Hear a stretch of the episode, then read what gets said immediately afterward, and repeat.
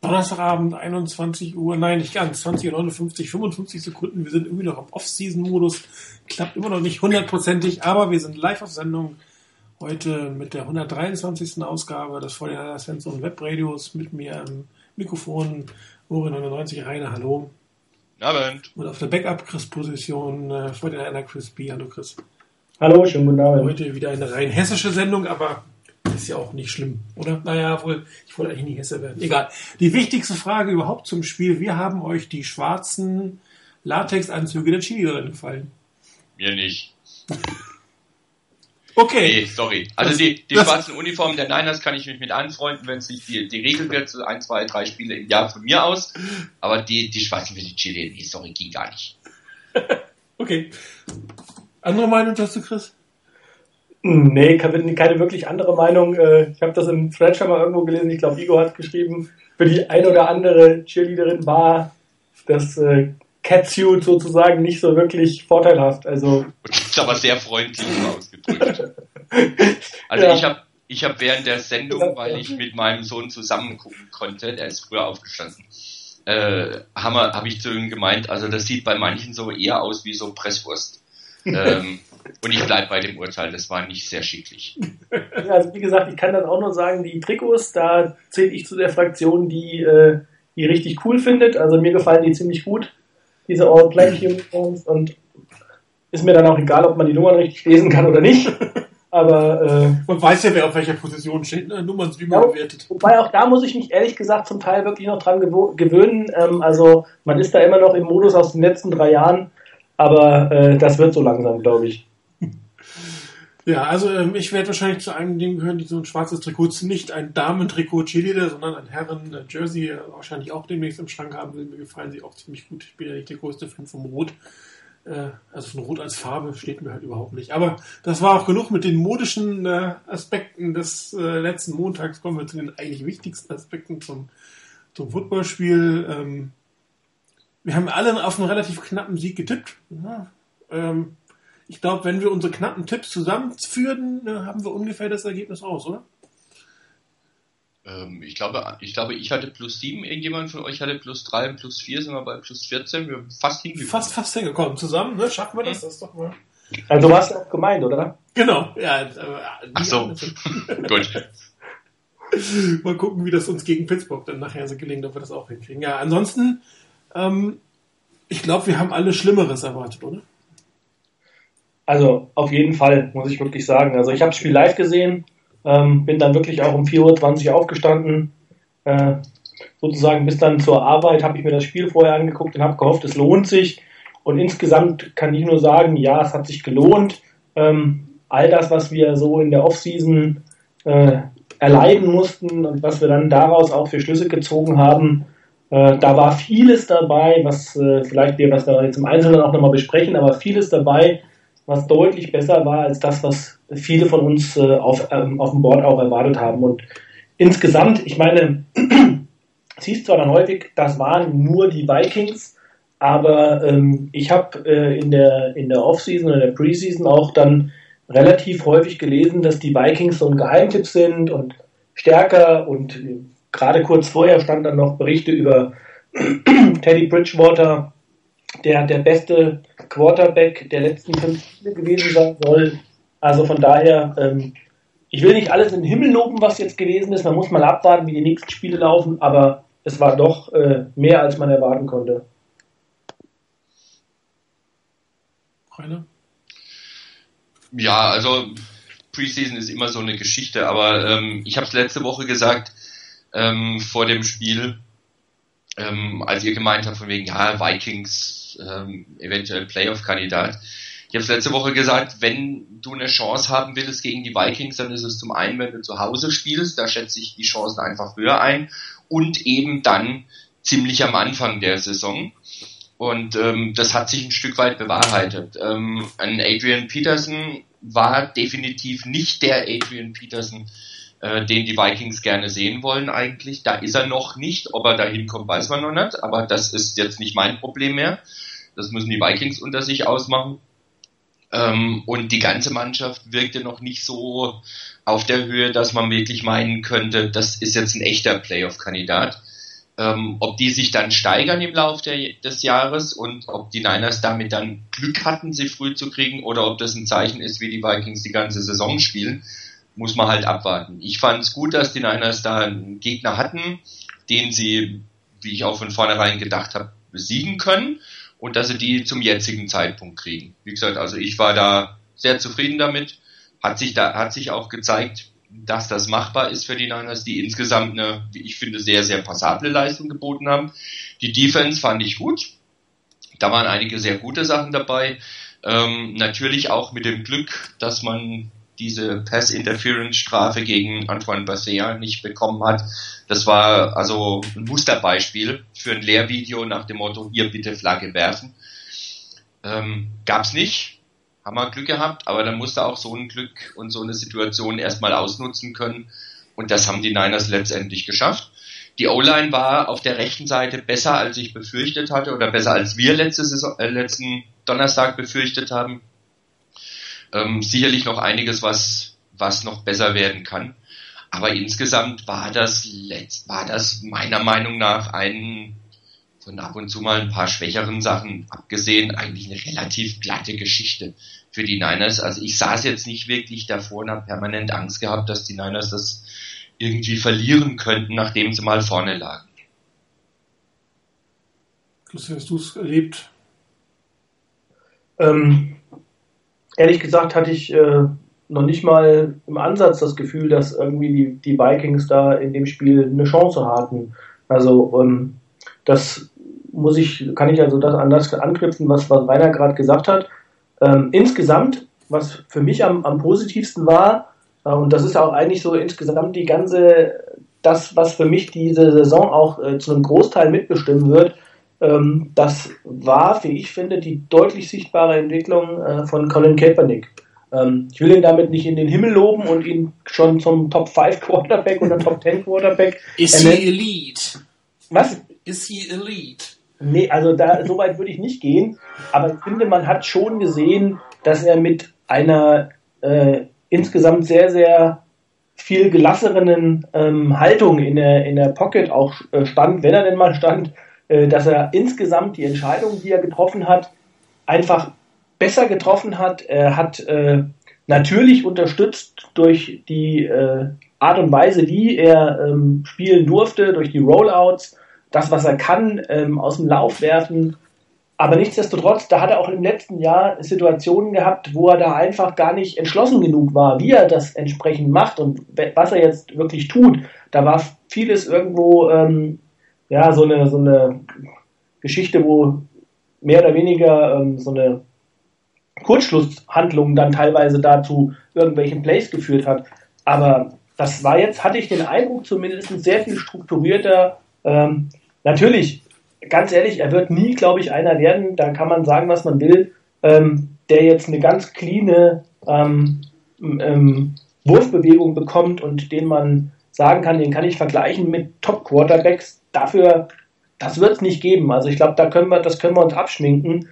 Aber insgesamt fand ich die Entwicklung schon sichtbar und auch gerade wenn er auch mal in der Pocket stand und man gesehen hat, wie er seine, seine Reads durchgegangen ist, Situationen, die wir in der letzten Saison und ähm, also ich glaube, hätten wir letztes Jahr so einen Colin Kaepernick gehabt, wie man jetzt so im ersten Spiel zumindest gesehen hat, ähm, dann wären wir auch nicht 8 zu 8 ähm, letztes Jahr geendet, sondern dann, glaube ich, hätte es äh, das ein oder andere Spiel wahrscheinlich auch noch äh, positiv gestalten können.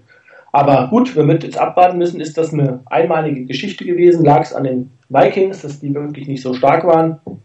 Aber ähm, das hatten wir ja letztes Jahr auch, Gegner, die nicht stark waren und trotzdem äh, hat er nicht gut gespielt. Ja, das war in diesem Fall auch sehr schön von, von Trent Dilfer kommentiert. Der ist ja nicht allzu oft Play-by-Play-Kommentator. Ähm, mir das extrem gut gefallen, wie er das gemacht hat. Er hat natürlich jetzt speziell auf die Quarterback oder auf, auf, auf Colin Kaepernick geguckt. Aber hat schon eine relativ gute Einstellung auch immer gehabt und wo er erklärt hat, wie die Augen gegangen sind, warum eine, gute, Incompletion auch durchaus mal gut sein kann, wo jeder drüber gemeckert hat. Also den würde ich ehrlich gesagt öfter mal, also jetzt nicht nur bei den 49 sondern grundsätzlich hören, weil er schon echt interessante Analysen aus, aus seiner ehemaligen Quarterback-Sieg gemacht hat. Und ich glaube, äh, Chris, du hast fast alle Punkte gesagt, was, was, was ihn betrifft. Er hat Dinge getan, äh, die wir uns letztes Jahr immer gehofft hätten. Dinge, die ein John, äh, John Harbo, ein Jim Harbo bei ihm nicht hinbekommen hat. Das muss man ja auch sagen. Er musste erst in ein externes Trainingscamp gehen, um äh, so zu auszusehen, wie er jetzt ausgesehen hat. Und ähm, er hat immer noch ein paar Dinge, so ein paar Würfe, wo man sich fragt, wo, wo hat er denn den jetzt geholt, was hat er da gesehen, aber das hat jeder Quarterback und ich glaube, wenn man, wenn man sein eigenes Team anschaut, dann ist man sogar noch mal ein Tick kritischer, was diese, was diese extrem schlechten Pässe angeht. Klar, er hatte den einen oder anderen Touchdown-Pass werfen können. Das war gerade beim ersten Drive zwei nicht so tolle Pässe dabei gewesen, aber er steht wirklich ruhig in der Pocket und er, er ist auch zuerst Passer und dann Läufer. Und ich glaube, das wird auch ihm im Laufspiel ähm, viel mehr bringen, weil die Leute ihn tatsächlich erstmal im, in einem Passspiel ernst nehmen und sehen, dass er sehr lange guckt und dann die Verteidigung sich auch weiter nach hinten orientiert, weil er eine klare Passsituation eigentlich zeigt und dann hat er mehr Platz, äh, mehr, mehr Platz in der Mitte. Er hat teilweise so gesehen, äh, dass er ähm, gelaufen ist und beim Laufen noch geguckt hat, ob er nicht noch einen besseren posierten Spieler mit einem Pass anspielen kann. Das hat er auch zwei, dreimal gemacht. Also das ist wirklich ganz gut geworden.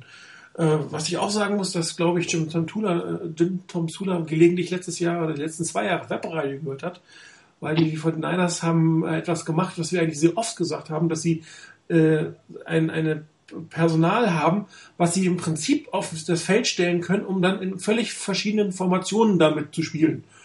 Ja, und ähm, dass dann sah man zum Beispiel auch, dass ein Anquan Bolden plötzlich als H-Back stand oder dass statt Bruce Millers auf der Fullback-Position einer der Titans auf der Fullback-Position stand.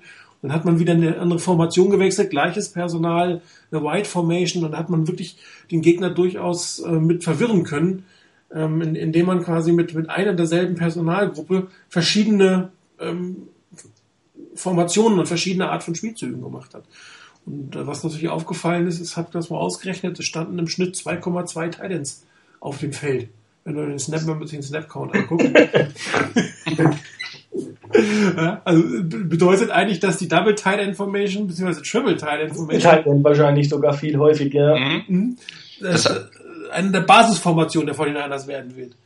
Also, nee, ich möchte ihn nicht unterbrechen, weil dazu wollte ich gerade was sagen, ja, mit dem Personal. Ähm, ich habe das nämlich gelesen gehabt. Ähm, die Niners haben bei 34 ihrer 73 Offense Plays dieses 1-3 Personal auf dem Feld gehabt. Also ein Running Back, drei Tight Ends, ein Wide Receiver. 34 von 73. Und sie haben es in der gesamten Saison 2014 insgesamt nur zehnmal gehabt. Also sie haben jetzt in einem Spiel mehr als dreimal so oft diese, dieses Personal aufs Feld gebracht, als in der gesamten Saison 2014. Das ist schon heftig. Und ich denke, das ist auch so ein Punkt, den, den die Vikings da nicht gedacht hatten. Das also auch so ein bisschen erklärt, dass die sieben Titans im Training oder sechs Titans im Trainingscamp hatten, ne? Ja, ja. Also das ist, ich denke, das ist auch ein Punkt, den die Vikings mit ihrer Defense so ganz sicher nicht erwartet hatten, dass das so massiv in diese Richtung geht. Weil wie gesagt, gut, neuer Head Coach, klar, aber der war letzte Saison ja auch irgendwo mit dabei in der Mannschaft. Aber dass das so massiv wird, das ist schon heftig gewesen. Ja gut, zeigt, zeigt aber auch, ähm, dass man äh, erkannt hat, dass eigentlich genau das, was Martin eben angesprochen hat, dass das natürlich auch ein, ein, ein Riesenvorteil ist, dass du aus einer Formation, wo du eigentlich Lauf anzeigst, äh, hast drei Tight Ends auf dem, auf dem Feld. Äh, und wenn du dann die entsprechenden Tight Ends auch noch hast und auch theoretisch jeder von denen, äh, auch einer von denen wir es in den letzten Jahren nicht so häufig gesehen haben, äh, wie Selleck und, ähm, und McDonald, dass die auch in der Lage sind, einen Ball zu fangen, du aus diesen Positionen dann einen Passspielzug machst und dann vielleicht sogar noch mit einem Anquan Bolden als äh, äh, im, im Backfield wo du dann theoretisch vier Personen hast, wo du einen Lauf anzeigen kannst und dann trotzdem noch äh, drei Titans auf dem Feld hast, möglicherweise einen auch ähm, ein bisschen, also außerhalb ähm, als Wide Receiver aufgestellt. Aber das sind Positionen, wo der Gegner wirklich gerade am Anfang der Saison mit Sicherheit nur ganz, ganz schwer darauf reagieren wird, weil das kennt er überhaupt nicht. Und ähm, ich glaube auch nicht, dass das nach einem Spiel schon entschlüsselt ist. Also ja. von daher aus, aus der Situation könnten die 49ers in Zukunft auch noch mehr Kapital schlagen. Gerade gegen die Steelers, die ja ähm, gegen den, den einen Teil in diesem Fall nicht allzu gut aussehen. Und das hatte, ich habe das auf Pro Football Talk, glaube ich, gelesen, dass, dass äh, die, die ähm, Patriots quasi erkannt haben, wie viel Bewegung und, und Kommunikation teilweise hinten im Backfield bei den, bei den Steelers oder äh, überhaupt in der Defense des Steelers war und die dann Schwierigkeiten hatten, eine vernünftige Zuordnung zu kriegen und dann quasi in diese Diskussion herein gesnappt haben. Und äh, da bin ich mal gespannt, ob das nächste Woche oder am Sonntag den Vorteil das auch so gelingen kann, dass man da vielleicht eine gewisse Schwäche im, im, Backfield bei der Zuordnung der ganzen Titans ähm, bei, den, bei, der, bei der Steelers Defensive Backs ähm, bekommen kann. Also, wieder, es wird nicht ewig funktionieren, man wird natürlich wieder was Neues bringen müssen, aber so als Anfang vielleicht nicht schlecht und vielleicht kann man dadurch auch mal eine etwas passlastigere Version spielen. Ich meine, es war ja sehr lauflastig, weil das Laufspiel A funktioniert hat und B ist nicht notwendig war, passlastig zu werden. Ja, ich meine, wenn du dir anguckst, auch die, die Verteilung der, der Bälle. Das ist ja jetzt nicht nur so, dass da drei ähm, Titans oft auf dem Feld standen und dann im Passspiel äh, doch irgendwas anderes, äh, mehr, mehr Pässe auf den Running Back oder sonst was gegangen sind. Ähm, es sind, glaube ich, Moment, äh, nicht, dass ich mich nicht erzähle, elf. Ähm, elf von 26 Pässen von Kaepernick gingen in Richtung eines Titans. Das ist auch schon ein ganz ordentlicher Prozentsatz. Ähm, also von daher haben die Niners hier wirklich etwas zurückgebracht in ihr Spiel, so wie du es vorhin gesagt hast, was den Gegner allem Anschein nach wirklich überrascht hat. Das ist das eine. Und das zweite, was auch funktioniert hat dann. Ja, du kannst ja einen Gegner zwar überraschen, der stellt sich schnell drauf ein, aber ähm, ähm, dann klappt es nicht so richtig. Aber das hat wirklich funktioniert über weite Strecken. Okay, ähm, ansonsten ich weiß nicht, ich habe das ähm, Colts-Spiel gesehen. Also ich muss sagen, äh, nach dem Wochenende vermisse ich Frank Gore nicht unbedingt.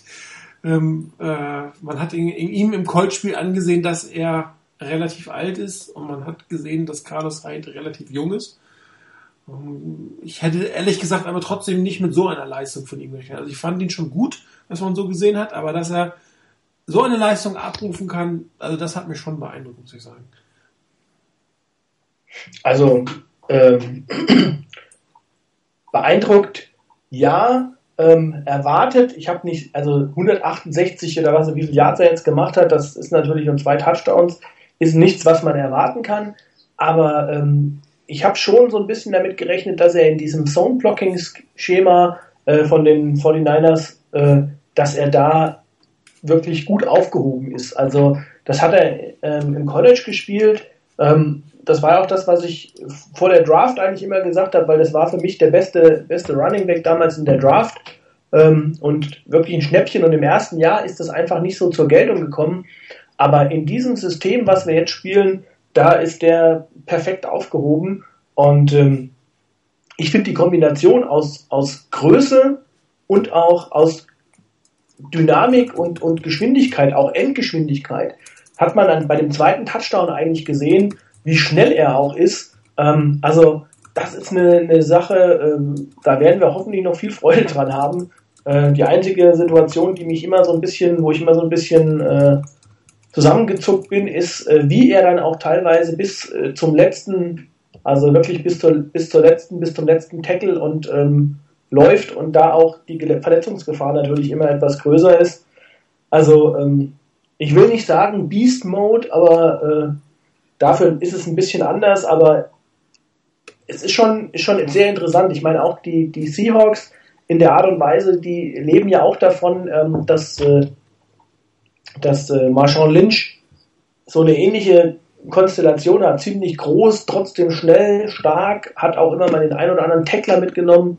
Also ähm, ich würde ihm noch ein bisschen geben, vielleicht auch die Möglichkeit haben, mal wie im nächsten Spiel mal den einen oder anderen die ein oder anderen Verschnaufer ihm zu geben, äh, dann glaube ich, ist das jemand, über den wir die ganze Saison äh, mit Sicherheit viel Freude haben werden. Ja gut, die Verschnaufer wird er insofern kriegen, weil ja nächste Woche hoffentlich Mike Davis da sein wird. Ja, genau. Äh, ja, aber Moment, apropos Mike Davis, ich habe gerade vorhin einen Tweet gelesen bei der Pressekonferenz, die die Niners im Moment abhalten wohl. Mhm.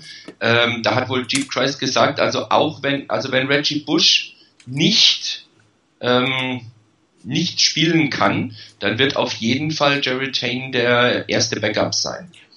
Ja gut, also klar, aber nichtsdestotrotz wird Mike Davis da sein, das heißt, sie können schon eine Dreierrotation so ein bisschen spielen. Das ist, das ist richtig.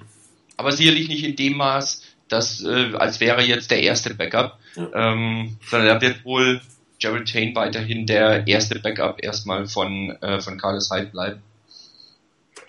Ja, das ist gleich nochmal ein Thema für, für unsere Roster-Geschichte, äh, weil wir ja die Frage auch gestellt hatten bei der Death Chart, wer ist jetzt vor wem? Die Frage auf dieser Position ist eindeutig, aber da kommen wir ja nochmal zu.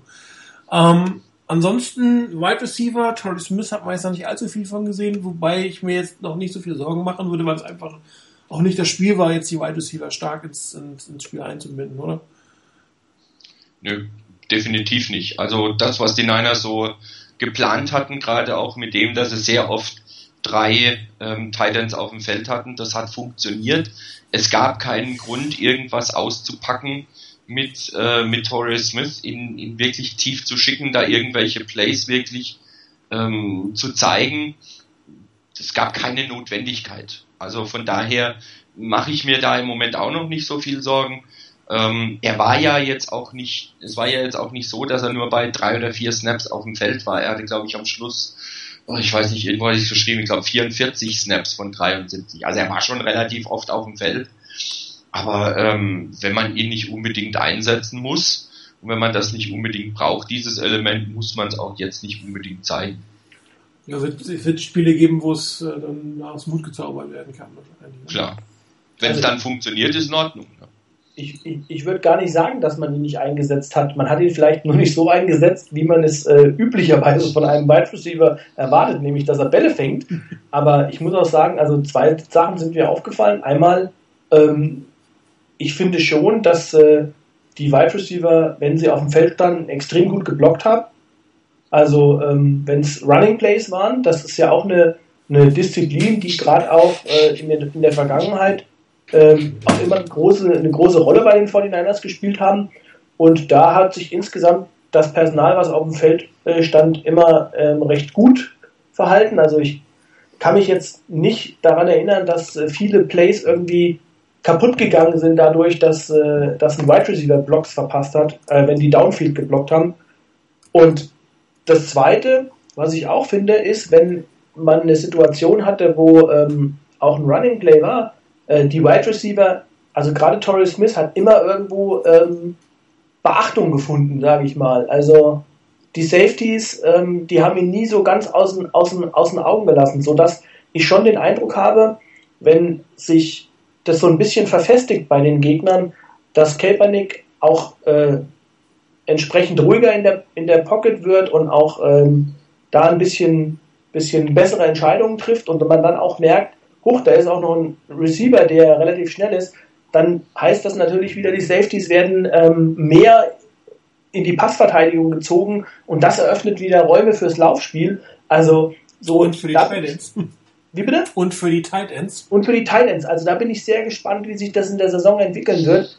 Denn ich glaube, spätestens dann, wenn das erste Mal auch so ähm, die 49ers mal auf dieses Passspiel setzen und wenn es denn funktioniert, dann wird man auch wissen, okay, jetzt ist definitiv Alarm angesagt, weil die 49ers können auch tief.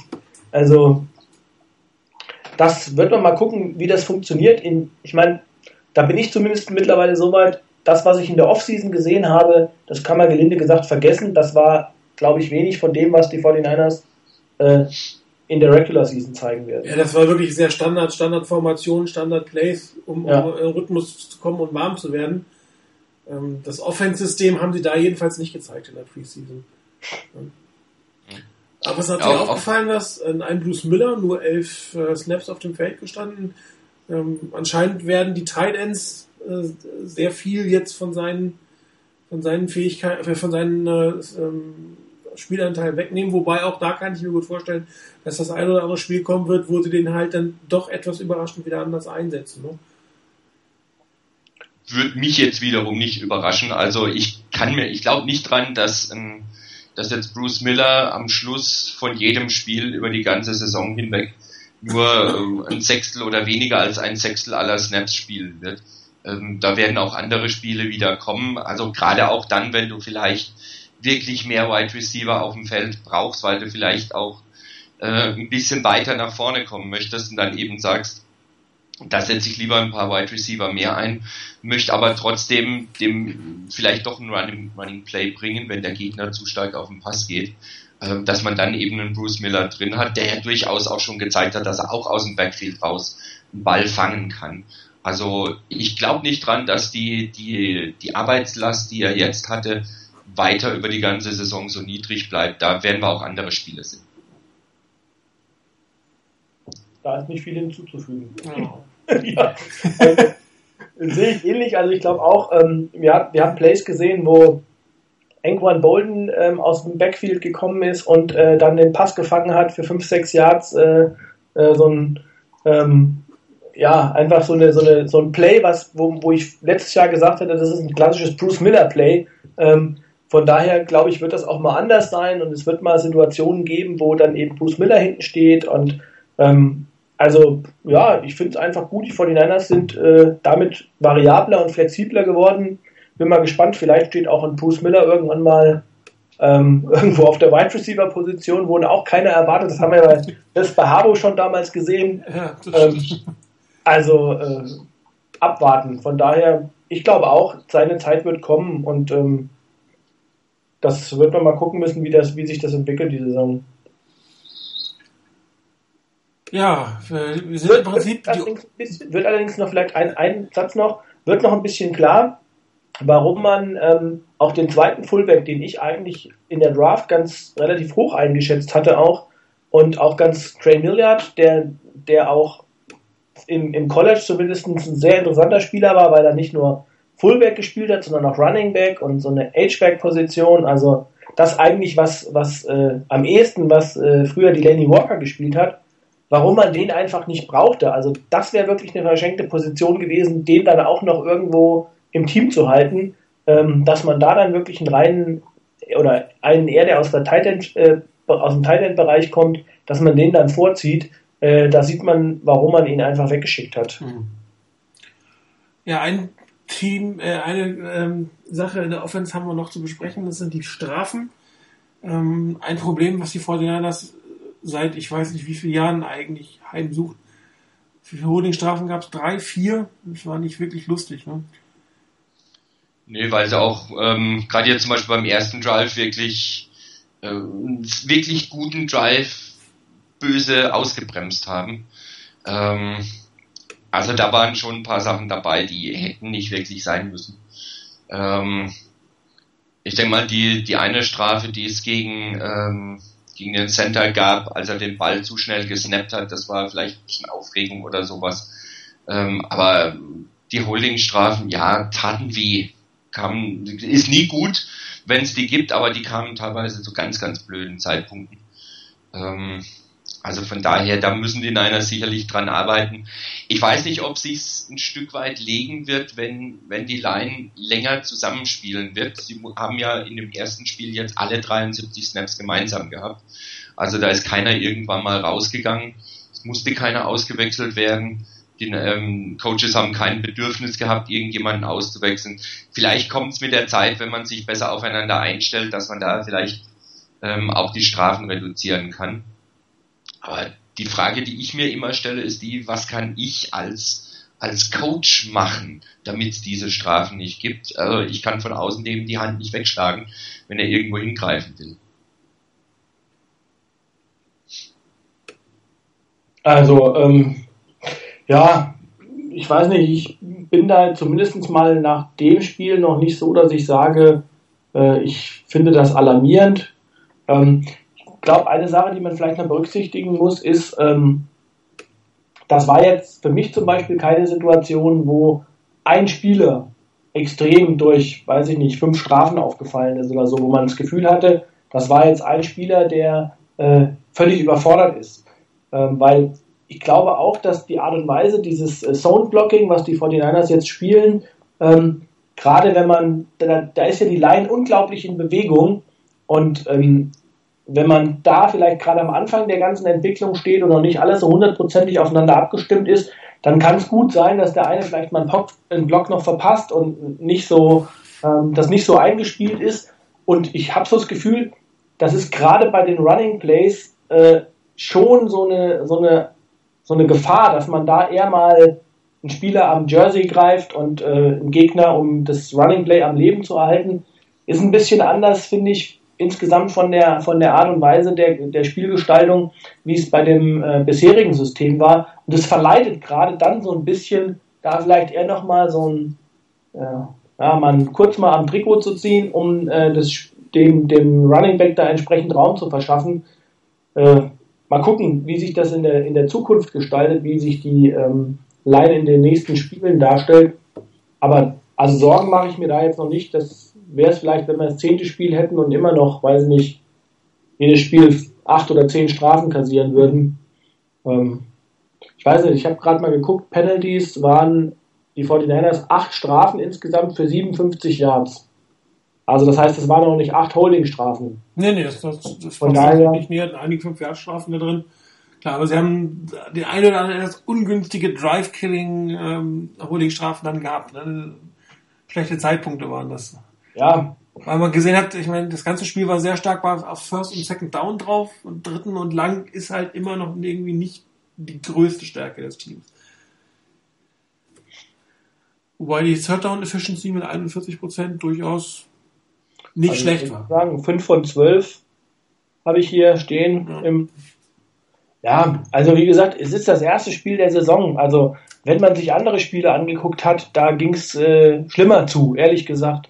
Äh, deutlich schlimmer. Und wir müssen mal gucken, also das finde ich auch gerade bei einer O-Line, ähm, deshalb will ich die Jungs da versuchen, ein bisschen in Schutz zu nehmen. Äh, da haben wir in den vergangenen Jahren immer gesagt, so eine O-Line muss sich einspielen, das braucht ein bisschen Zeit und ähm, gerade wenn so eine O-Line länger zusammenspielt, dann äh, wird das erst was. Und ich glaube, das würde ich hier genauso sehen. Also ähm, das war für das, was wir in der Preseason gesehen haben und für das, was ich gerade bei der O-Line erwartet habe, viel, viel besser als erwartet. Ja, gehen wir auf die andere Seite des Balles. Die neue 49ers Defense, auch ein neues System. Ähm, zur Hälfte neue Spieler, vor allen Dingen Defensive Backs. Die drei Jungen haben sich relativ wacker geschlagen. Und nicht nur relativ, ziemlich wacker geschlagen. ja, kann ich kaum was dazu fügen. Ähm, das war ganz passabel. Das ist so eine, eine Leistung, wo man jetzt so, ähm, naja, sagen wir mal so, wenn wir ein Phrasenschwein hätten, müsste ich jetzt wahrscheinlich 2,50 Euro einzahlen. Das war so eine Leistung, auf der man aufbauen kann. Ähm, das war jetzt nicht die Leistung, wo du sagst, wow, da haben wir jetzt den nächsten Superstar gesehen. Aber das war über weite Strecken eine ziemlich solide Leistung.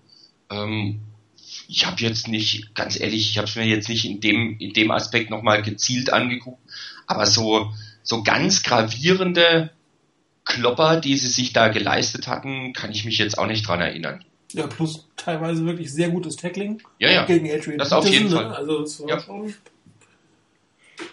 Also ja, ansehnlich, was, was die geleistet Ist- haben. ist ähm, auch das, was ich, was ich unterschreiben würde. Ich finde, wenn die 49ers im Passspiel anfällig waren, dann war das eigentlich eher über die Mitte. Also ähm, so, so ähm, Routen, die, die nach innen gelaufen wurden, ähm, wo dann die, die äh, Zone so ein bisschen ähm, das Problem war für, für, die, für die ein oder anderen, wo es dann die, die Übergabe vom Cornerback zum Beispiel an, auf, an Safety oder ähm, auch wie die Frage, wer hat jetzt welche Aufgaben ähm, entsprechend, das war so ein bisschen die Schwierigkeit. Und der ein oder andere Pass auf den Tight End, den, den, wo wir auch Glück hatten, wo wirklich so zwei, drei Drops dabei waren, wo ich äh, auch gedacht habe, oh mein Gott, äh, mal gucken, ob er nächstes Jahr noch, äh, nächste Woche noch einen Job hat. Also da waren zwei, drei Klo Klopper dabei. Aber wenn, dann waren das meistens Sachen, die ähm, über die Mitte gingen. Und ähm, auf den Außenseiten, Cornerback-Seiten, da war eigentlich, äh, hatte ich zumindest nie den, den Eindruck, dass da eine große Gefahr da ist. Ähm, und ich meine, so schlecht ist das äh, ähm, Wide Receiver Core jetzt der, der, der Vikings auch nicht. Nee, absolut nicht. Und, äh, Also, sie haben gut ihre Position gehalten. ja, Ich habe mir echt jetzt auch noch in der letzten Sendung ein bisschen Sorgen drum gemacht. Dann hat man noch den teuren Free Agent Wright tatsächlich in Active gehabt. Das heißt, es waren eigentlich nur die jungen Spieler plus Jermaine Block da, die, die die hier äh, für die Vorderliners hinten äh, den, den Kasten dicht halten sollen. Die Frage ist natürlich, wie sie gegen so ein Pass-Happy-Team, was wir nächstes, äh, nächsten Sonntag sehen werden, ähm, abschneiden werden. Das wird nochmal ein etwas größere Test logischerweise werden. Aber für ein Auftaktspiel ähm, war das für mich extrem gelungen. Die Front 7 selber sieht äh, nicht wirklich schwächer aus als die letzten Jahre, oder? Nö, finde ich auch. Also gerade so, was, was die D-Line geleistet hat, da waren ein paar sehr, sehr gute Plays dabei. Ähm, ich fand auch, dass ein Ian Williams sich zum Beispiel sehr, sehr gut geschlagen hat. Da gab es einige Geschichten, wo er wirklich zwei Mann gebunden hat. Ähm, ich fand dann auch ein Aaron Lynch hat ein richtig gutes Spiel gemacht. Ähm, der wird kein Alden Smith werden. Also das, da ist er nicht, nicht der Typ dafür, glaube ich. Da hat er nicht, vielleicht auch nicht ganz das Talent dafür. Aber das war ein, das war, wie ich finde, ziemlich gutes Spiel von ihm, was er da abgeliefert hat. Und von daher, da war schon, war schon einiges ganz Gute dabei. Ähm, die Frage ist wirklich die, ähm, wir hatten es letzte Woche angesprochen, von wegen die vielleicht nicht ganz so tolle O-Line der, der Vikings. Ähm, lag das daran, dass die Niners gut ausgesehen haben, weil die O-Line der Vikings jetzt tatsächlich nicht so toll ist, oder haben sie die einfach limitiert mit dem, was sie hingekriegt haben? Ähm, das muss man abwarten, wie sich das entwickelt. Ähm, aber die Leistung so für sich betrachtet erstmal fand ich schon ganz passabel. Ja, man sieht auch die neue Defense, dass, dass sehr viel verschiedene Arten von Spielzügen, also wirklich angesagten Spielzügen äh, gespielt werden. Nicht mehr so, wie es eher die letzten Jahre noch war, dass, dass man mit klaren eigentlich Aufgaben auf seiner, Hauptsache man hat seine Position gehalten. Ähm, man hat das Blitzen gesehen, man hat gesehen, dass, dass äh, ein Navarro Bowman quasi ein Ablenkungsmanöver hatte, damit Antoine bisher als mit seinem Blitz durchkommen kann. Also da ist nochmal mehr Bewegung, ein Stück weit mehr Kreativität drin, weil äh, die 49ers es die letzten Jahre nicht gebraucht haben, diese Art von Kreativität und ähm, mit dem jetzt vorhandenen Personal. Ähm, ich weiß nicht, ich will nicht sagen, dass das nötig ist, aber man hat einen Weg gefunden, diese sieben so einzusetzen und äh, solche Schemen auf das Feld zu bringen, dass der Gegner damit massive Probleme hat. Und das ist auch äh, das, weswegen äh, die, die, eigentlich auch spielen. Druck auf den Quarterback, den Run, das Run-Game relativ früh ähm, überbrücken. Aber ich hatte jetzt zumindest im ersten Sehen nicht die Lücken gesehen, die man eigentlich erwartet hätte bei der Menge der Spieler, die in der Front Seven nicht mehr da sind. Es sind ja immerhin vier, wenn man jetzt ähm, mehr McDonald aus der letzten Saison noch mitzählt, die, die da nicht mehr dabei sind. Und äh, das hätte auch durchaus ins Auge oder anders äh, ausgehen können, aber zumindest Spiel 1, darf man mal nicht vergessen, war absolut ähm, NFL-tauglich, so auszudrücken. Ich weiß nicht, vielleicht haben wir auch äh, zum Teil schon so ein bisschen die Leistungsfähigkeit von den Spielern, die jetzt da auf dem Feld stehen, vielleicht einfach vergessen, weil ähm, gerade Ian Williams zum Beispiel, das war stets, sag mal, das ist so die Einschränkung, wenn er gesund ist, derjenige, der auf Nose Tackle gestartet ist. Also ich glaube, selbst in der vorletzten Saison und auch davor war es immer so, Ian Williams war eigentlich als Starter vorgesehen und äh, Glenn Dorsey ist dann derjenige, der reinrotiert ist oder aber der dann übernommen hat, ähm, nachdem sich Ian Williams verletzt hat. Mhm. Von daher, äh, also wenn es jetzt nicht total verlernt hat, habe ich auch schon vor der Saison gedacht, das dürfte jetzt zum Beispiel nicht die Problemposition sein. Und ganz ehrlich, Justin Smith, keine Frage, war jahrelang ein ganz hervorragender Spieler, aber ähm, gerade so in der letzten Saison hat man auch schon gemerkt, dass einfach diese, das, was er, ich sag mal so, diese Geschichten damals im Saints-Spiel, kann sich an dieses Play wahrscheinlich jeder erinnern, als er äh, erst den, den Tackle, glaube ich, äh, mehr oder weniger in Drew Brees reingeschoben hat mhm. und dann noch mit der anderen Hand mhm. Brees zu Fall gebracht hat. Das sind halt, glaube ich, Plays, da, das sind zwei, zwei Jahre oder zweieinhalb Jahre dazwischen. Und das hat sich auch bei einem Justin Smith bemerkbar gemacht. Der war immer noch solide, gerade gegen den Lauf unglaublich gut. Aber ähm, so im Pass Rush äh, war das auch nicht mehr so, dass er da derjenige war, der ähm, wie in den Jahren vorher so äh, die entsprechenden Sex gemacht hat. Und Ray McDonald hat in der gesamten letzten Saison, ich glaube, weiß nicht, wie viele Spiele gemacht? Fünf, sechs? Weiß es gar nicht, wann, wann er aus, äh, wann er ausgeschieden ist, ausgeschieden worden ist. Das hört sich jetzt aber auch irgendwie seltsam an. ja, genau. So war es auch immer. Aber nein, also, ähm, seit wann er dann nicht mehr dabei war. Von daher das war aber irgendwo immer eine, eine, Position, wo die 49ers die Möglichkeit hatten, auch ähm, junge Spieler schon in den letzten Jahren schon immer mehr zu bringen. Quinton Dial, der ganz gute Ansätze hatte. Und ähm, von daher in dem Bereich und auch in dem ähm, Linebacker-Bereich waren die 49ers in der Vergangenheit immer wirklich gut aufgestellt. Die größten Sorgen mache ich mir ehrlich gesagt noch über die Outside-Linebacker-Position, wenn es mal drauf ankommt, äh, dass dort auch mehr Druck von dem einzelnen Spieler kommt, weil ich glaube, das ist das, was fehlt. Hätte man wirklich einen Alden Smith in einer Top-Verfassung jetzt noch zur Verfügung, ich glaube, dann wären wir wirklich richtig gut aufgestellt. Weil, also ein Spieler, der mir noch wirklich sehr positiv aufgefallen ist in dem Spiel, war ähm, Will Hoyt. Der hat äh, wirklich auch neben Navarro Bowman äh, eine extrem gute Leistung gebracht, weil ich finde, man hat äh, gesehen, dass er ähm, gerade so das, was man im letzten Jahr immer so ein bisschen vorgeworfen hat, dass er ein bisschen zögerlich ist bei seinen, bei seinen ganzen Aktionen. Der hat ein extrem gutes Spiel gemacht und ähm, von daher mit einem Alden Smith dabei hätten wir, glaube ich, sogar auch ein richtig gutes, äh, eine Grundaufstellung, zumindest die ersten vier wären richtig gut in der Linebacker-Bereich, im Linebacker-Bereich. Jetzt muss man sich gucken, wie, wie Aaron Lynch sich entwickelt, ist auch noch relativ jung. Ähm, bei Brooks wird natürlich der Ast äh, auch wieder in die andere Seite gehen. Er ist ja auch irgendwie 31, glaube ich, inzwischen. Also der wird sicherlich langfristig äh, die Antwort der 49ers sein. Hat ja schon, ich glaube, die zweite Offseason ineinander über einen möglichen Cut spekuliert. Aber durch die ganzen äh, Rücktritte und äh, anderen Geschichten jetzt um Alan Smith ist er, glaube ich, doch sehr wertvoll. Auch wenn er nicht mehr den Druck bringt, den er auch vor zwei, drei Jahren hatte. Nichtsdestotrotz spielt er solide auf der Seite, aber Pass Rush ist sicherlich eine der Positionen, die die 49ers entweder in der Free Agency, sie haben ja doch relativ viel Geld, oder in der Draft, äh, je nachdem, was sie mit der O-Line machen. Wahrscheinlich wird das eine in der Free Agency, das andere früher in der Draft ähm, adressiert werden. Da bin ich mal gespannt, äh, wie es da weitergeht. Ansonsten, man hat es schon gesagt, äh, Ian Williams in der Mitte relativ gut. Dorsey spielt jetzt auf der Position, für die man ihn eigentlich mal geholt hat, nämlich auf der Endposition. Und da spielt er nicht schlechter als, als ein Ryan McDonalds oder ein Justin Smith letztes Jahr.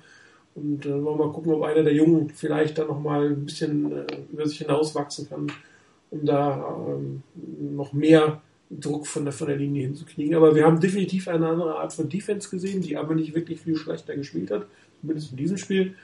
Ähm, nächste Woche ein anderer Test, mal gucken, da muss der Pass Rush äh, definitiv kommen und da müssen auch die Corner definitiv halten, also gegen einen Antonio Brown ähm, so eine Qualität hatten die Vikings natürlich nicht auf dem Feld, das muss man auch fairerweise sagen. Aber auch hier, ähm, man, also, was man so vorher alles gesehen und gehört hat, hätte man auch schwärzer sehen können, oder das alles, ähm, ja, es hätte schlimmer kommen können, man so schön sagt. Ne? Was auch sicherlich, ähm, jetzt mal abgesehen von dem äh, missglückten Field Goal, ähm, war das Special Teams, Return Teams sahen ja auch gar nicht so schlecht aus. Leider der eine ja, wenn du, Return. Wenn du den ersten Punt Return weglässt. Genau, also ja, es ist ein Rookie Mistake, das kann einfach mal passieren. Ja. Ähm, der Ball war auch sehr kurz, was auch echt fies ist, muss man sagen. Man hat ja auch gesehen, dass, dass äh, Hain in der Preseason so die Dinge, die über, über seinen Kopf gehen, die, die eigentlich schwerer sind, ne, wo du den Ball fast aus den Augen verlierst, über Kopf fängst, die hat er super gemacht. Hier hat er den Ball ähm, gesehen, aber es ist schon durchaus, glaube ich, auch schwierig, dann bei dem ersten Spiel, dann so ein kurzer Punt, da musst du dann doch nochmal genau gucken, wie die auf dich zukommt. Also da würde ich mir jetzt nicht äh, allzu viel Kritik für geben. Äh, er muss drüber selber drüber hinwegkommen. Ne? Das ist natürlich das, das größere Thema. Er darf sich davon nicht entmutigen lassen. Ähm, der Special Teams Coordinator hat dazu gedacht, everything we do is accurate. Ne, was ist denn? Ähm, it happens to the best of us. It's part of maturation Prozess. Ist natürlich blöd, wenn es nach der Offseason, nach dem Hype gleich im ersten Spiel passiert, aber okay. Ähm, ist auch ganz gut. Vielleicht passiert es jetzt nie wieder. Aber ansonsten auch der zurückgeholte Return von ähm, Chris Ellington, der zum Touchdown kam, sah ganz gut aus. Bradley Pinion gefällt mir relativ gut, muss man wirklich sagen. Er hat die letzten zwei Spiele der Preseason nicht so gut gepantet. Gute Netyard gehabt, ähm, die nur Touchbacks, ne, glaube ich, einen, einen, einen Return beim Kickoff, glaube ich, zugelassen, wenn ich mich richtig erinnere. Das war auch nicht schlecht. Also die Special Teams sahen durchaus gut aus. Ja. Ja. Also wie gesagt, wenn du die, die Geschichte da weglässt, ähm, ja, also ich meine, wenn der Gesamteindruck kommt von allem und da ist natürlich ein bisschen getrübt mit dem geblockten Field Goal und mit dem mit dem Ball, der wegging da beim, beim Punt Return beim ersten von Hain. Ähm, von daher wirklich hervorragendes oder sehr gutes Zeugnis möchte ich den, den Special Teams nicht ausstellen. Äh, dazu waren einfach zwei zu grobe Fehler drin und diese Geschichte mit diesem Illegal Block in the Back bei dem ähm, ja, Punt Return Touchdown, der dann zurückgepfiffen wurde. Also da war mir ein bisschen zu viel dafür, um denen wirklich gutes Zeugnis auszustellen. Aber ähm, wenn du guckst, dass das mit dem von Hain und mit dem äh, geblockten Field Goal beides im ersten Quarter passiert ist, dann haben sie sich auch wieder gut gefangen. Und das ist ja auch eine gewisse Qualität, dass du da jetzt nicht irgendwie äh, komplett den Bach runtergehst und alles daneben geht, sondern dass du dich wieder fängst. Und so gesehen war das dann wieder ja ganz in Ordnung. Also ja. ich sehe das, sehe das ähnlich. Ähm, das ist äh, vor allen Dingen was, was eine, für mich etwas beruhigend ist, wenn es beispielsweise bei einem Returner mal nicht läuft, wie bei, bei Jared Hayne jetzt nach der Geschichte und ähm, du dann sagst, okay, ich will so einen Jungen vielleicht mal eher aus dem Spiel nehmen, um ihn nicht noch mehr zu verunsichern äh, und la lass ihm mal ein bisschen Ruhe und du hast die Möglichkeit, einen zweiten und einen dritten Returner zu bringen, wo wir in der letzten Saison ja äh, die, die Probleme hatten, überhaupt einen vernünftigen Returner aufs Feld zu bringen. Ähm, von daher, das, das ist schon eine Geschichte, das ist ein bisschen beruhigender, dass man sagt, okay, wenn der Erste nicht kann, dann kann auch die Nummer zwei oder die Nummer drei entsprechend gut retournieren. Und ich meine, der Andrew White war noch nicht mal auf dem, auf dem Roster. Das heißt, da ist auch noch genug in der Hinterhand in der Saison, falls mal irgendwas passiert. Von daher, das war schon eine ganz gute Geschichte. Insgesamt ähm, bei den Special Teams sehe ich noch ein bisschen Luft nach oben. Äh, aber nichtsdestotrotz fand ich es insgesamt schon in der Leistung, auch was die Return-Teams anging, besser als das, was wir in den letzten Jahren von äh, den Silly-Teams gesehen haben. Denn die waren meiner Meinung nach äh, deutlich auf dem absteigenden Ast. Also in den letzten Saisons von Beginn an im ersten Jahr recht gut, aber ähm, ich fand eigentlich mit jedem Jahr schlechter geworden, auch die Coverage-Teams. Ich fand, er war halt in den Jahren gut, wenn er irgendwie spezielle Spieler bekommen hat.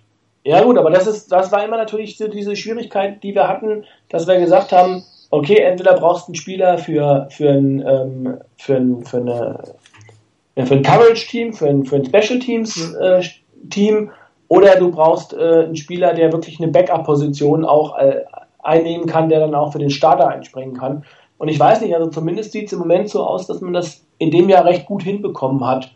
Weil, wenn ich mir angucke, so der einzige klassische Special-Teamer, den man behalten hat, ist eigentlich Nick Ballor in der Defense.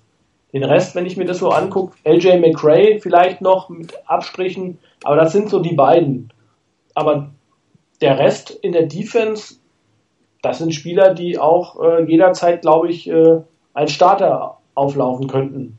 Ähm, klar mit Abstrichen natürlich, weil es Backup-Spieler sind, aber ähm, ich glaube schon, dass das eine gute Mischung ist.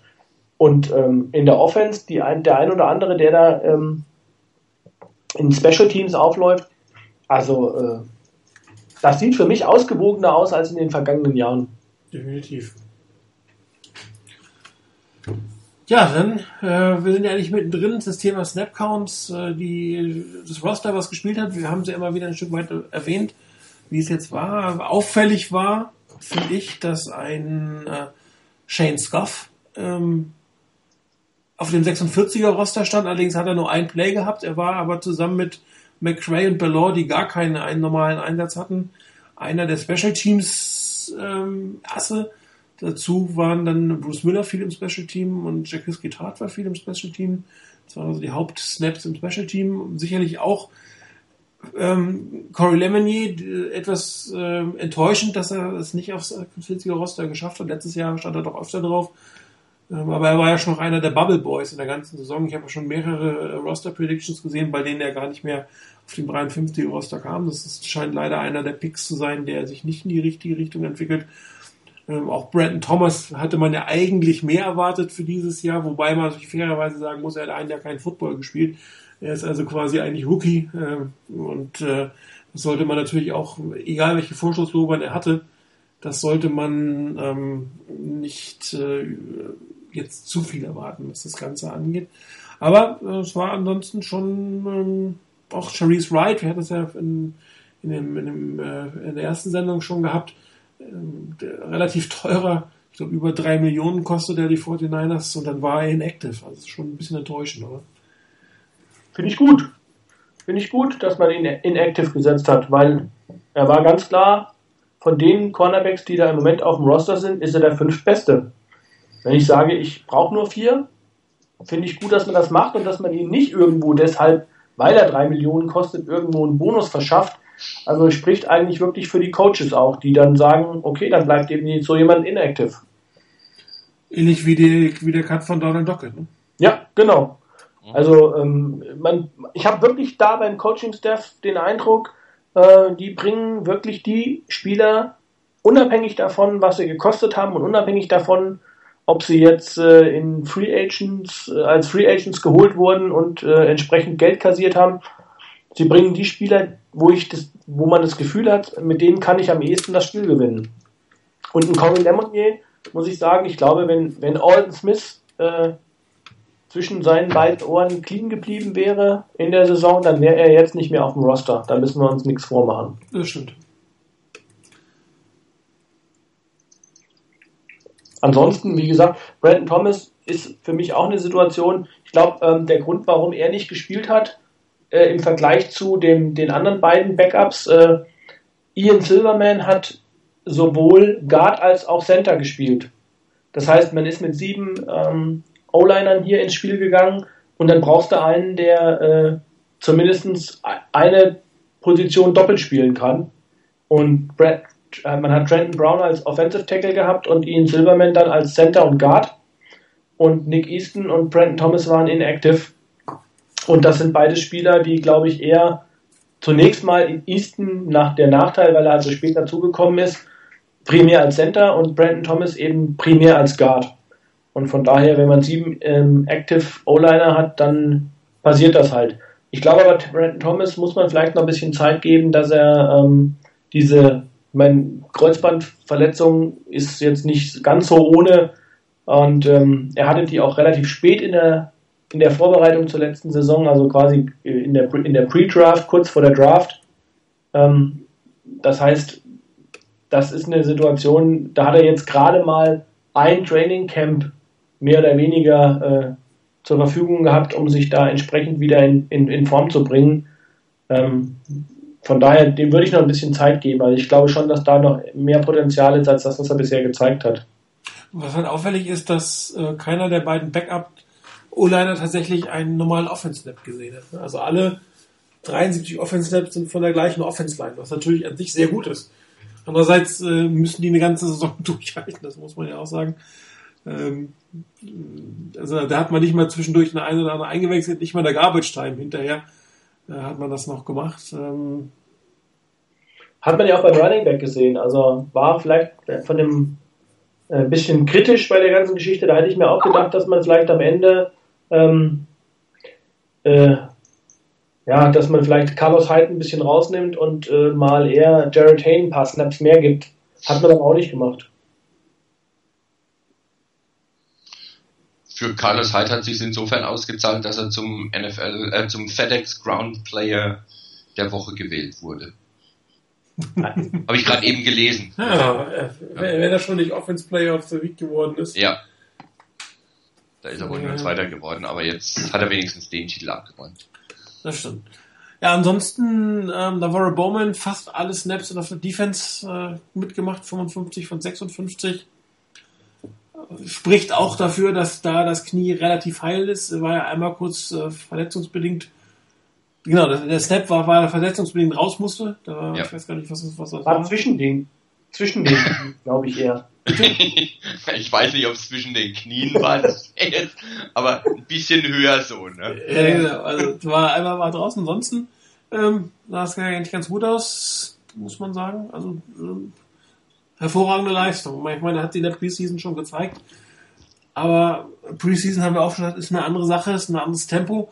Aber auch das Haupttempo kann er offensichtlich mitgehen. Das ist natürlich für die 49ers echt Glück ist. Also wenn, wenn der jetzt noch tatsächlich eine Anlaufsaison bräuchte, um wieder fit zu werden, das wäre natürlich fatal gewesen, muss man eindeutig sagen. Ansonsten, was, was halt aufgefallen hat, ich schon gesagt, dass, dass Bruce Miller relativ wenige Snaps bekommen hat. Ähm, auch Torrey Smith, muss man sagen, hat äh, mit 44 Snaps im Gegensatz zu den 59, die Anquan Bolden hatte, eigentlich eher die Nummer 2 Wide Receiver Position eingenommen. Andererseits, Chris hat es vorhin gesagt, sehr stark äh, werden, die, die, die Wide Receiver beim Blocking eingesetzt. Und ich glaube, beim Blocken im Run gehen macht Anquan Bolden niemand was vor. Ähm, das heißt, bei einer, so einer 3 zu 1, äh, drei Teile ins eine Wide Receiver Formation ist er ein Stück weit im Vorteil, wenn er da beim Laufspiel noch weiter unterstützen kann. Ja, ich denke, das ist der eine Punkt und der andere, dass vielleicht auch gerade die, die Niners da ähm, lieber auf zum einen die Blocking-Qualitäten von Anquan Bolden gesetzt haben und ansonsten ähm, vielleicht auch gar nicht das Bedürfnis hatten, wirklich sehr tief zu gehen und da Tourismus dafür einzusetzen. Also dann lieber, wenn sie am, wenn sie am Zweifeln waren, wen von beiden, dann eben gesagt haben, vielleicht doch lieber Bowden. Aber wie gesagt, das, das kann sich auch durchaus noch ändern. Ähm, das war jetzt ein Spiel und ähm, ja, das, ja, das, kann, das sollte sich auch ehrlich gesagt ändern. Ja. Für den hat man relativ viel Geld ausgegeben, um endlich ja. einen Deep Thread zu haben. Das sollte man dann auch nutzen. Ehrlich gesagt. Jo, dann haben wir noch eine Frage im äh, Talk-in-Thread, äh, Type-in-Thread von Flex, äh, Leistung von Greg Roman.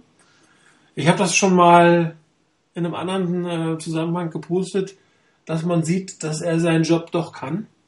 Ähm, also äh, das, was wir von der Offense der 49ers die letzten vier Jahre gesehen haben, hätte anscheinend, auch wenn ein Greg Roman mehr Freiheiten bekommen hätte, würde ich jetzt mal spekulieren, anders aussehen können. Er hat relativ kreativ gecallt, er hat lange Bälle gecallt. Ähm, es war eine relativ gute Leistung der, der Offense der Bills, die jetzt ja auch nicht unbedingt den äh, Top-Quarterback haben. Und trotzdem äh, waren sie da in der Lage, den Colts äh, relativ äh, den Wind aus den Segeln zu nehmen. Also mal gucken, wie es weitergeht. Auch das war natürlich nur das erste Spiel, aber ähm, durchaus scheint Greg Roman noch Qualitäten zu haben, die wir zumindest in den letzten vier Jahren nicht gesehen haben. Ich weiß nicht, ob einer von euch das Spiel gesehen hat, wahrscheinlich nicht. Ja. Ja. Doch, ich habe es gesehen. Ähm, ja, also wir könnten jetzt die alten Diskussionen wieder aufleben lassen, ähm, wie viel vom Play Calling jetzt eine Sache ist von Greg Roman und wie viel ähm, Jim Harbour da Einfluss hatte, wo er ihn vielleicht ausgebremst hat oder sonstiges. Aber das können wir eh nicht austüfteln. Und da haben wir uns, glaube ich, schon fast zu oft drüber unterhalten. Da brauchen wir jetzt nicht mehr über zwei reden, die nicht mehr da sind. Ähm, aber das, das Spiel hat durchaus, um das nochmal von meiner Seite zu bestätigen, das hat durchaus gezeigt, ähm, dass Greg Roman zum ganz passablen Playcalling fähig ist. Also das fand ich wirklich ein sehr schön gecalltes Spiel von den Bills in der Offense. Auf jeden Fall. Ja, für mich ein bisschen ärgerlich. Ich mag die Colts ja ganz gerne. Hab die auch äh, beim, ähm, na, wie heißt unser Spiel? Ja, Hallo Hirn. Welches Spiel? Unser auf dem Boardgame. Äh, die, äh, das Pick'em. Ja.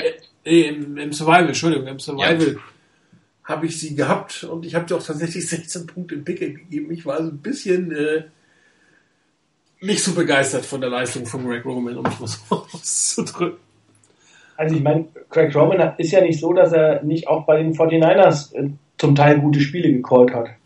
Also es ist ja, nicht klar. so, dass, dass wir sagen können, er hat quasi jedes Spiel in den Sand gesetzt und äh, es war dann einfach alles schlecht, was er gemacht hat. Also ich bin mal gespannt, wie das über die gesamte Saison läuft. Das Spiel, was dort abgeleistet wurde von den oder abgeliefert wurde von den von den ähm, Bills. Das war ein interessantes und gutes Spiel, wobei man auch sagen muss, das ist für mich irgendwie auch so ein Team, die haben in den letzten Jahren eigentlich immer unten mitgespielt und dementsprechend auch äh, gute Picks gehabt und wo man dann wirklich fragen muss, vielleicht ist halt mal irgendwo ein Coaching-Staff am Werk, die auch so jemanden mal nach vorne bringen. Bei den Raiders, das war ja für mich das andere Team, wo ich gesagt habe, okay, das könnte ich mir vorstellen, dass die, die etwas überraschen in dieser Saison.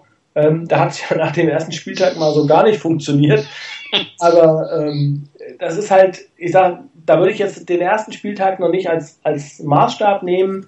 Ähm, wie gesagt, find, fand das gut, was die Bills gemacht haben, aber wenn, nach, wenn wir uns nach fünf oder sechs Spieltagen mal sprechen und sagen, okay, alles ist genauso gelaufen wie am ersten Spieltag, dann unterschreibe ich auch, dass äh, Craig Roman ein guter Playcaller ist. Also von daher bis dahin würde ich mir noch ein bisschen Bedenkzeit ausbitten. Na gut, okay. Ja, dann gucken wir ähm, nicht mal eine Woche weiter, sondern äh, zwei, drei Tage weiter. Sonntag frühes Spiel in Pittsburgh. Für die 49ers eine kurze Vorbereitung. Für die Steelers eine sehr lange Vorbereitung, die ja am Donnerstag letzter Woche äh, den Saisonauftakt hatten.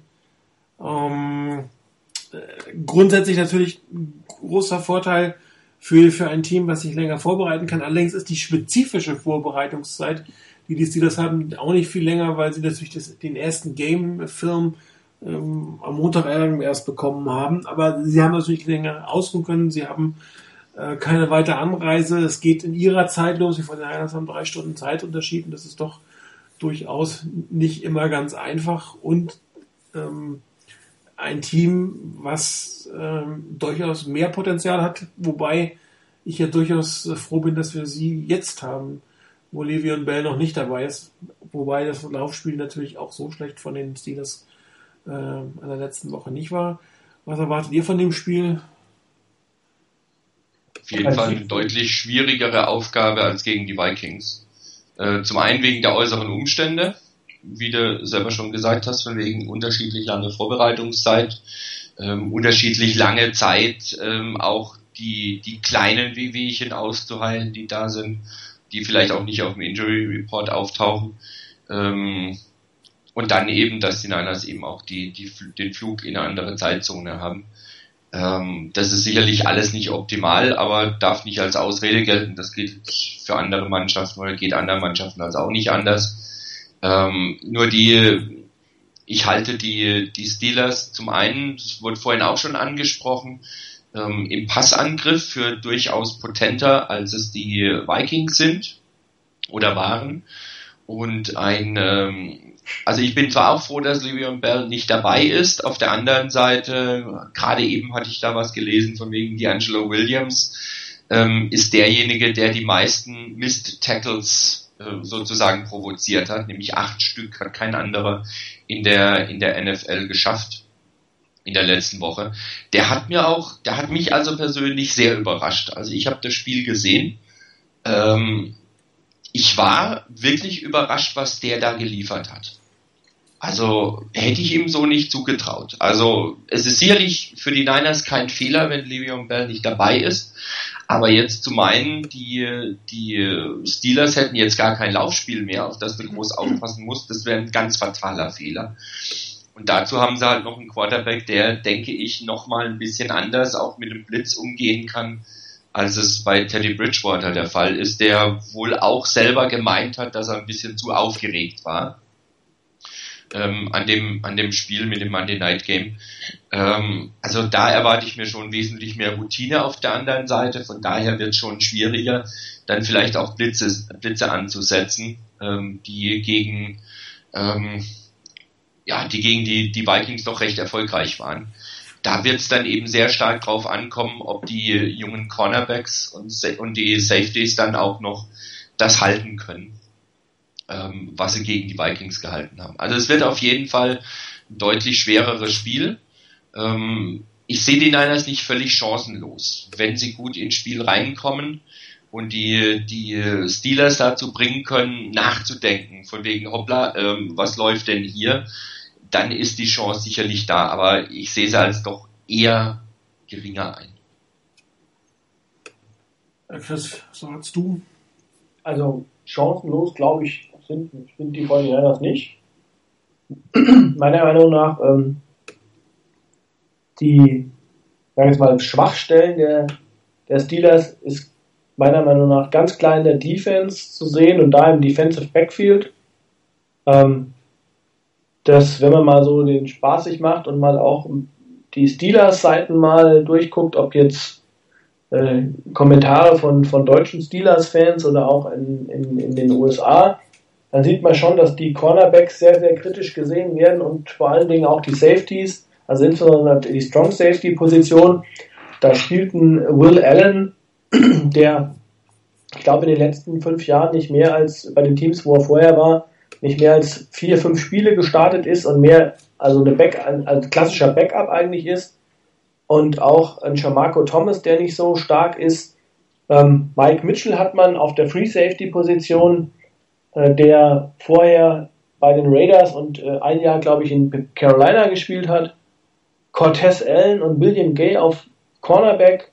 Also das sind jetzt keine, äh, keine Namen, die einem Angst und Bange machen. Also von daher, die, das Defensive Backfield ist mit Sicherheit nicht besonders gut, wo sie, wenn, wenn man in der, der Defense eine Stärke ausmachen will, dann sind das meiner Meinung nach die Inside Linebacker mit Ryan Shazier und Lawrence Timmons.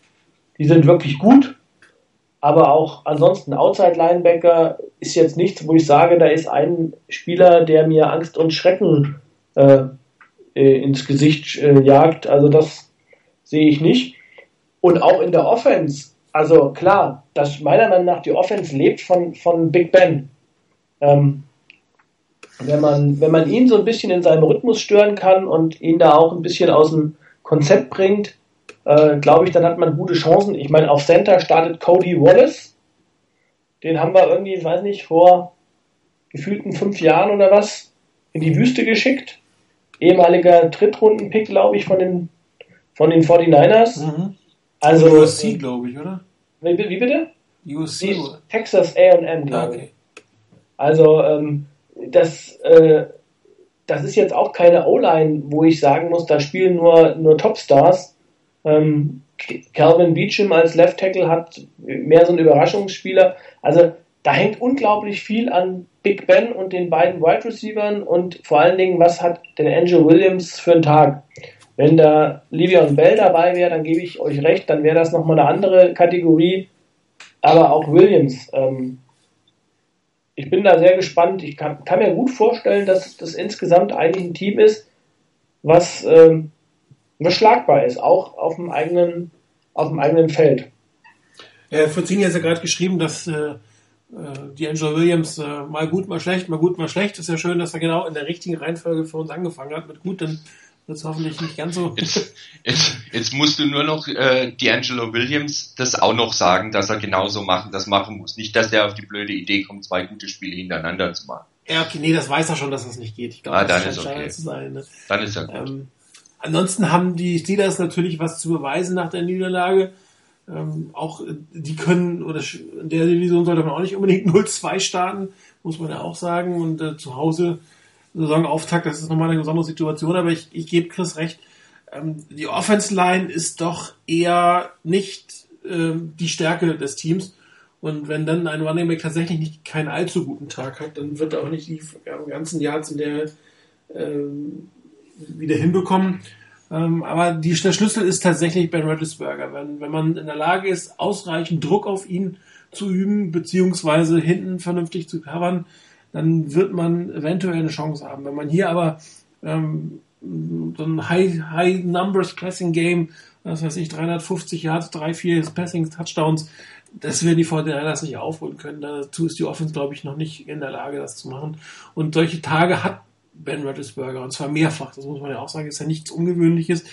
Ähm, wobei die Nummer 2 auf der Receiving-Position bei den, bei den äh, Steelers auch nicht ganz so stark ist. Das ist auch nochmal eine Sperre, glaube ich, von einem, von einem einen etatmäßigen Nummer 2 äh, Wide Receiver. Aber Antonio Brown ist schon eine Hausnummer, einer der besten Receiver der Liga.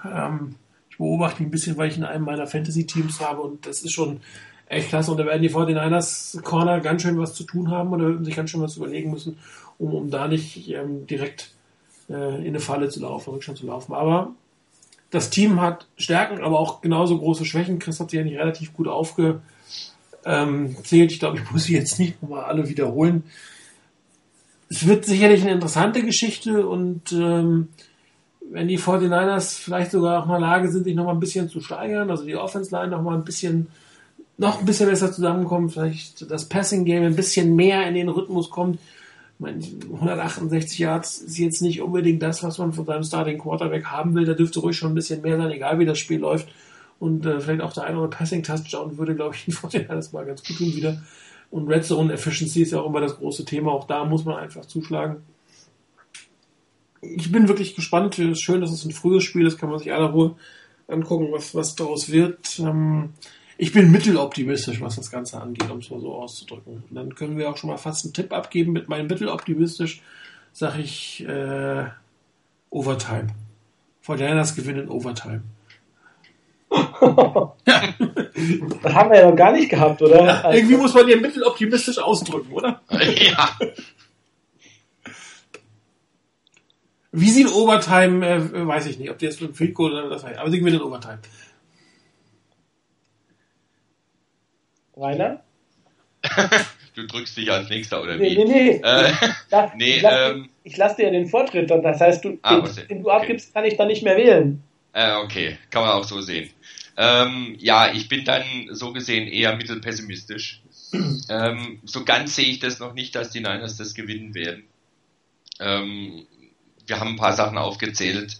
Ähm, ich würde mich freuen über einen Sieg der Niners. Im Moment denke oder glaube ich nicht, kann ich noch nicht so richtig dran glauben. Ich weiß nicht, ob ich meinen Tipp ähm, bis die Niners äh, dran sind am Sonntag nochmal ändern werde. Das kann sein, aber im Moment habe ich, glaube ich, getippt äh, mit minus sieben.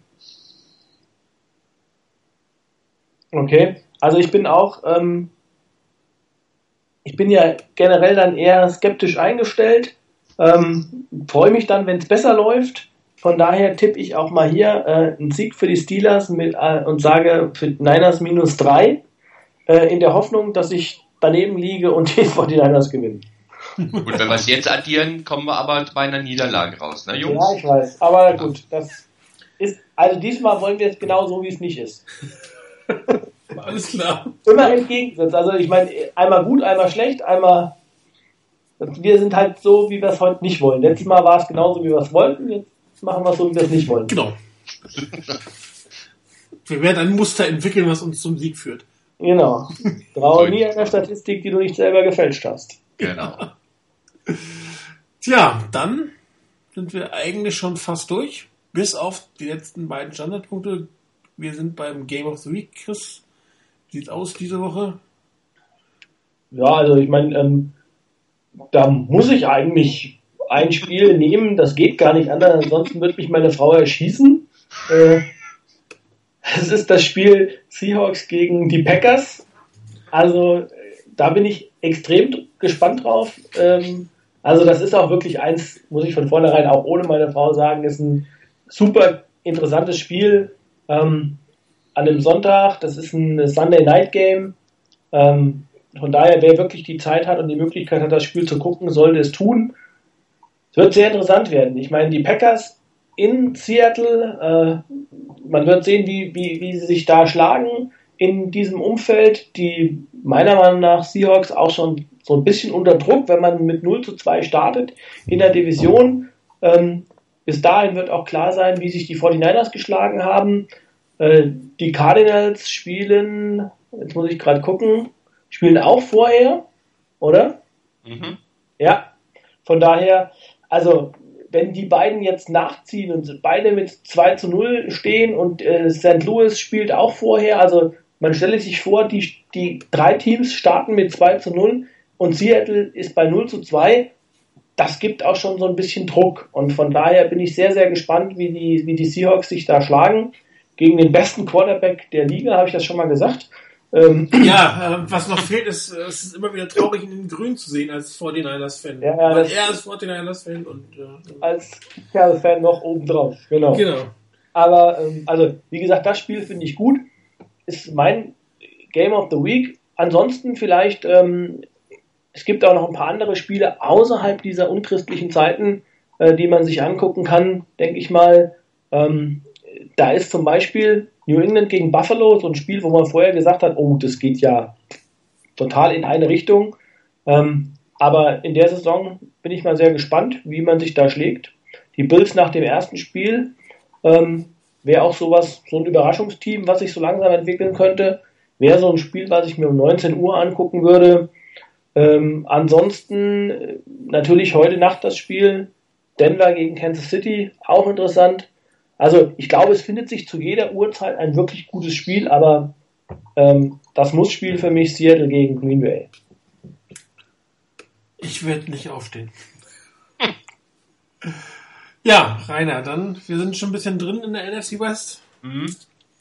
Ähm, ja, ein Spiel ist schon genannt, NFC West. Ähm, die Seahawks spielen bei den Packers. Ich gehe davon aus und ich hoffe auch, dass es so kommen wird, dass die Packers das Spiel gewinnen. Ähm, ansonsten, ähm, die Cardinals spielen um 19 Uhr, das heißt, das kann ich mit Sicherheit nicht gucken gleichzeitig, wenn die Niners da spielen. Ähm, die ähm, Cardinals spielen in Chicago. Ähm, ich hatte die letzten Tage wirklich Gelegenheit, relativ viel zu sehen, habe auch das Spiel der, der Bears gesehen gegen die Packers. Ähm, und auch das der Cardinals, äh, ihr erstes Spiel gegen die Saints, das war für mich beides nicht wirklich bis ins letzte hinein überzeugend von den beiden Teams. Ähm, ist ein bisschen offener, als ich es am Anfang eher gedacht hatte. Ich hätte eher deutlicher auf die Cardinals gesetzt. Im Moment würde ich die Cardinals leicht favorisieren, aber könnte auch gut sein, dass eben der Heimvorteil da zugunsten der Bears schwingen wird.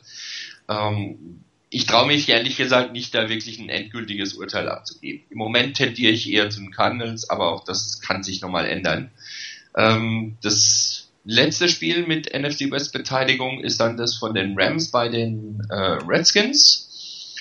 Ähm, ja, also nachdem wie die Rams im ersten Spiel gespielt haben und wie sich die Redskins in ihrem ersten Spiel präsentiert haben, ähm, würde mich das nicht überraschen, wenn die Rams hier mit 2-0 wirklich in die Saison starten würden. Wir müssen zwar auswärts ran, das ist vielleicht auch nochmal ein anderer Punkt, eine andere Geschichte und auch da ist es ein Stück weit eben halt mal eine andere Zeitzone. Ähm, aber trotzdem, ich traue es den Rams zu, dass sie das gewinnen. Und wenn alles gut läuft und die Niners meinen Tipp widerlegen, dann könnte tatsächlich oder würde tatsächlich die Situation eintreten, die Chris eben beschrieben hat. Von wegen, dass die Seahawks mit dem Bewusstsein in das Spiel bei den Packers gehen, dass sie als einzige aus der, aus der NFC West noch keinen Sieg haben und dass sie äh, zwei Spiele zurückliegen hinter den anderen dreien und das könnte auch schon mal lustig werden. Und das Spiel dann noch verlieren, ja, das wäre schon so ein schönes Szenario grundsätzlich. Ja, dann warten wir, was das Wochenende bringt. Wir werden auf jeden Fall uns am nächsten Donnerstag drüber unterhalten, was das gebracht hat. Ähm, ich wünsche euch allen viel Spaß äh, beim Spiel gegen die äh, Steelers. Sagt, frühes Spiel kann man sich schön angucken. Am Sonntag vielleicht ein paar Burger, Spare Ribs, Pizza, was immer dazu so ein schönes Spiel braucht. Ähm, euch beiden danke fürs dabei sein. Euch draußen danke fürs Zuhören. Waren wieder heute 30 in der Spitze, wirklich. So macht das 33. 33, Entschuldigung. Mhm. Ähm, das macht natürlich auch dann für uns mehr Spaß, wenn wir wissen, dass das euch es Spaß macht und äh, wir werden sicherlich noch weitere schöne, interessante Sendungen für euch haben. Für heute war es das aber. Ich wünsche euch einen schönen Abend, ein schönes Wochenende. Bis nächste Woche. Ciao.